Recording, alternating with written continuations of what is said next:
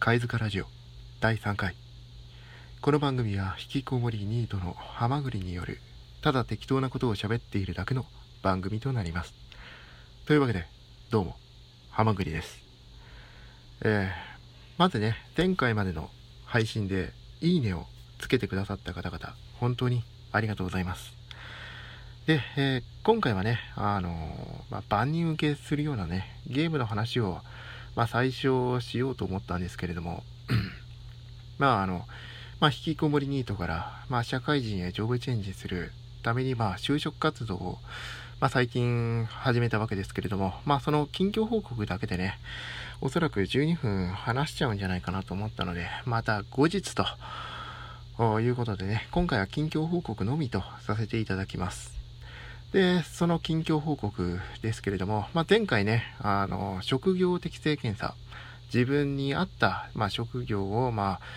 探すための、まあ、ちょっとした検査を受けるという話をしたと思うんですけれども、えー、まあ、受けてきまして、で、この間、その結果が返ってきました。えー、まあ、結論から言いますと、まあ、その適性検査、自分に合った職業というのは、まあ、ないと。まあ、というね、非常に最悪な結果が返ってきたということで、で、まあ、お聞きの方がいらっしゃいましたら、そんなことってあるのって、まあ、思われると思うんですけれども、まあ、少しだけ詳しく話しますと、まずね、その受けた検査、まあ、どれもね、あの、平均点に届かなかったんですね。どれも。で、それでいて、あの、結果がですね、その全部、グラフが、まあ、真っ平らと。普通そういう、なんていうのかな、適正検査を受けると、その、どれか一つね、特殊な能力がピーンってこう、山のように伸びるようなグラフになるのが、まあ一般的なんですけれども、まあ自分は 真っ平らだったと。で、まあハローワークのね、えー、職員さんは、まあ、こういうグラフということは、あなたはウォールマイティにね、あの、活躍できる方なんですよって、まあ、おっしゃられてたんですけれども、平均点よりも下なんですよ。つまりね、その、どれも才能がないという、まあ、要するに本当に見るべきはそういう感じなわけですね。職員さんはそうおっしゃられたんですけれども。で、他の方々はどうなんだろうと思いまして、まあ家に帰ってね、あの、まあやっぱりね、パソコンを使って検索するわけですよ。したらね、皆さん平均点より上っていう、まああの、今までね、配信上でね、あの、僕はクズ人間ですって、まあ口でね、まあ自称でまあクズ人間と言ってたわけですけれども、まあ今回ね、明確な数値でもって、えー、まあ自分がね、本当に他の方々から見ても見下されるようなクズ人間だっていうね、まあ証明を、まあ図らずしもしてしまったっていうことでね、えー、非常に現在落ち込んでいます。はい。で、まあ今後ね、あのー、今後のことをまあ話しますと、まあもう、まあ結論が出たということで、まあ今後、まあこういう検査を受けてももうしょうがないので、まあ、なんていうのかな、自分に合った、あやりたい。で、かつね、まあ、可能であれば正社員で、えー、家からも近い、まあそういう職場をまあ探して、まあ、まあ応募して、まあ面接を受けると、まあこういう流れになるかなと思ってます。なのなのでね、まあ、これ以上、ハローワークの方に行って、まあ、その、個人面談といいますか、まあ、そういうことを受けてもしょうがないかなと思っております。はい。っていう感じかな。で、あとね、あの、パソコンセミナー、パソコン講座、前回ね、あの、エクセルを、まあ、受けまして、テキスト10分の1進めましたよっていう、まあ、話をしたと思うんですけれども、まあ、この間、あ2回目を受けまして、まあ、あお聞きの方だと、まあ、テキストの10分の2ぐらい進んだんじゃないかなと。まあ、なんで10分の2なんで5分の1。えー、だと思われると思うんですけれどもね、えー、前回頑張りまして、えー、およそ半分以上のね、えテキスト進めました。まあこれどういうからくりかって言いますと、まあやっぱ最初の方って、まあその Excel に関わらず、まあ、パソコン使っていれば大体共通のこと。まあ、その、この文章をコピーして貼り付けみたいな。今まではね、その、ちゃんと一つずつやってったんですけど、まあ前回は、もう分かってるんで、ほとんどすっ飛ばして 進めてしまいました。はい。まあなんでテキストの大体半分ぐらいを進めたかなと思います。で、それ以降のね、予約は現在取っていませんので、えー、まあとりあえず一旦ここでストップという感じかなと思います。はい。で、まあ、今後は、ま、先ほども言いました通り、まあ、なんでね、えー、履歴書、まあ、あとね、えー、空白期間で職歴なしにもかかわらず、職務経歴書なるものをね、まあ、作って、まあ、ちょこっと添削してもらったり、まあ、模擬的なね、えー、面接を受けて、で、えー、まあ、仕事を探して応募して、まあ、そこの企業さんと面接と、まあ、流れ的にはこんな感じかなと思います。で、まあ、今週はね、えー、その、早速ね、その、面接のなんかセミナーかなんかをもう予約して、で、またハローワークの職員さんと面談というような予定となっています。はい。えー、っていう感じかなっていうところでね、えー、まあ、6分過ぎということで、えー、残りはまあ、どうでもいい話を しようかな。えー、まあ、今話した通りね、えー、現在ハローワークに行って、まあ、まあ、言ってもその、職業訓練みたいなことをやってるということで、で、まあ、やっぱ定期的にハローワークに行くわけですよ。で、ここを聞きの方がね、自分と似たような方だと思うんですけれども、どうでしょう？そういうどこかにね、えー、まあ、通うっていう風になってきた場合、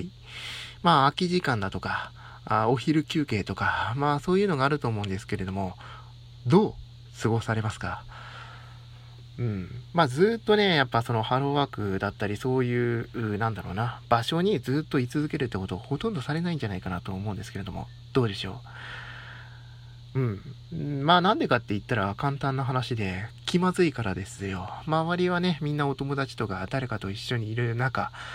自分はその空間の中、たった一人でいるわけですよ。非常に居心地が悪いということでね、えー、現在、その、まあ、ハローワーク周辺でね、自分のいられるような、誰も来ない、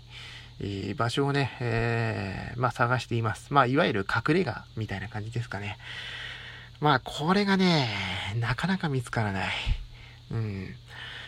えー、どうでしょう？本当に自分と似たような方がいらっしゃったら多分同じようなことをすると思うんですね。で、ここで重要になってくるのが、まあ、その、そういう場所をね、3箇所見つけると、最低3箇所。これが非常に重要になってくるんですね。まあこれは自分だけかもしれませんけれども。まあどういうことかと言いますと、人が来ないで見晴らしのいい場所。これが一つ。次が、まあやっぱり人もいなくて落ち着けて。で、屋根のある場所。これが二つ目。で、最後の三つ目が、これも結構重要でして、えー、トイレ。トイレなんですね。この以上の3点、うん、この3つの場所をね、とりあえず確立する。これがね、えどこかその場所に通う上で、まず最初にやらなければならない。で、この場所を確保した後に、次に必要になってくるのが、食事になってくるんですけれども、まあ要するに格安で手に入る食べ物だったり、まあそういう飲食店になってくるんですけれども、